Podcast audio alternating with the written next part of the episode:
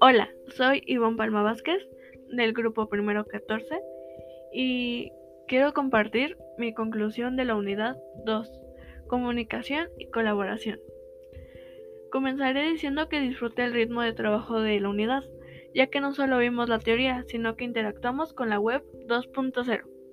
Dividiré mi conclusión como en los temas vistos. El primero es 2.1 hardware y software se me hizo muy interesante ya que las herramientas tecnológicas son parte de nuestra cotidianidad y es importante conocer estos dos conceptos, saber los diferentes tipos y cómo nos benefician o nos pueden llegar a perjudicar. También el tema 2.2, herramientas de comunicación en Internet, despertó mi interés, ya que existen varias formas de usar la comunicación digital. Algo nuevo que aprendí de este tema fue la comunicación sincrónica y asincrónica.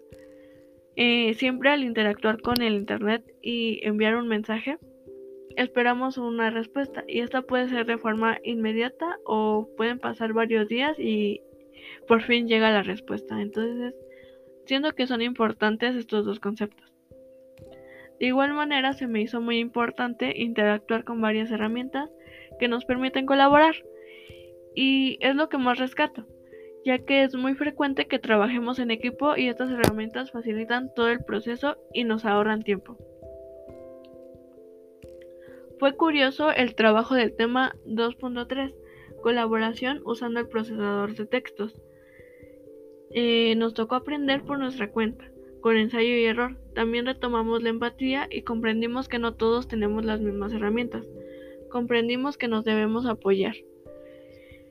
Por otro lado, me divertí haciendo el audio para el tema 2.4, herramientas y recursos de la web 2.0, al interactuar con la aplicación Anchor y preparar mi guion.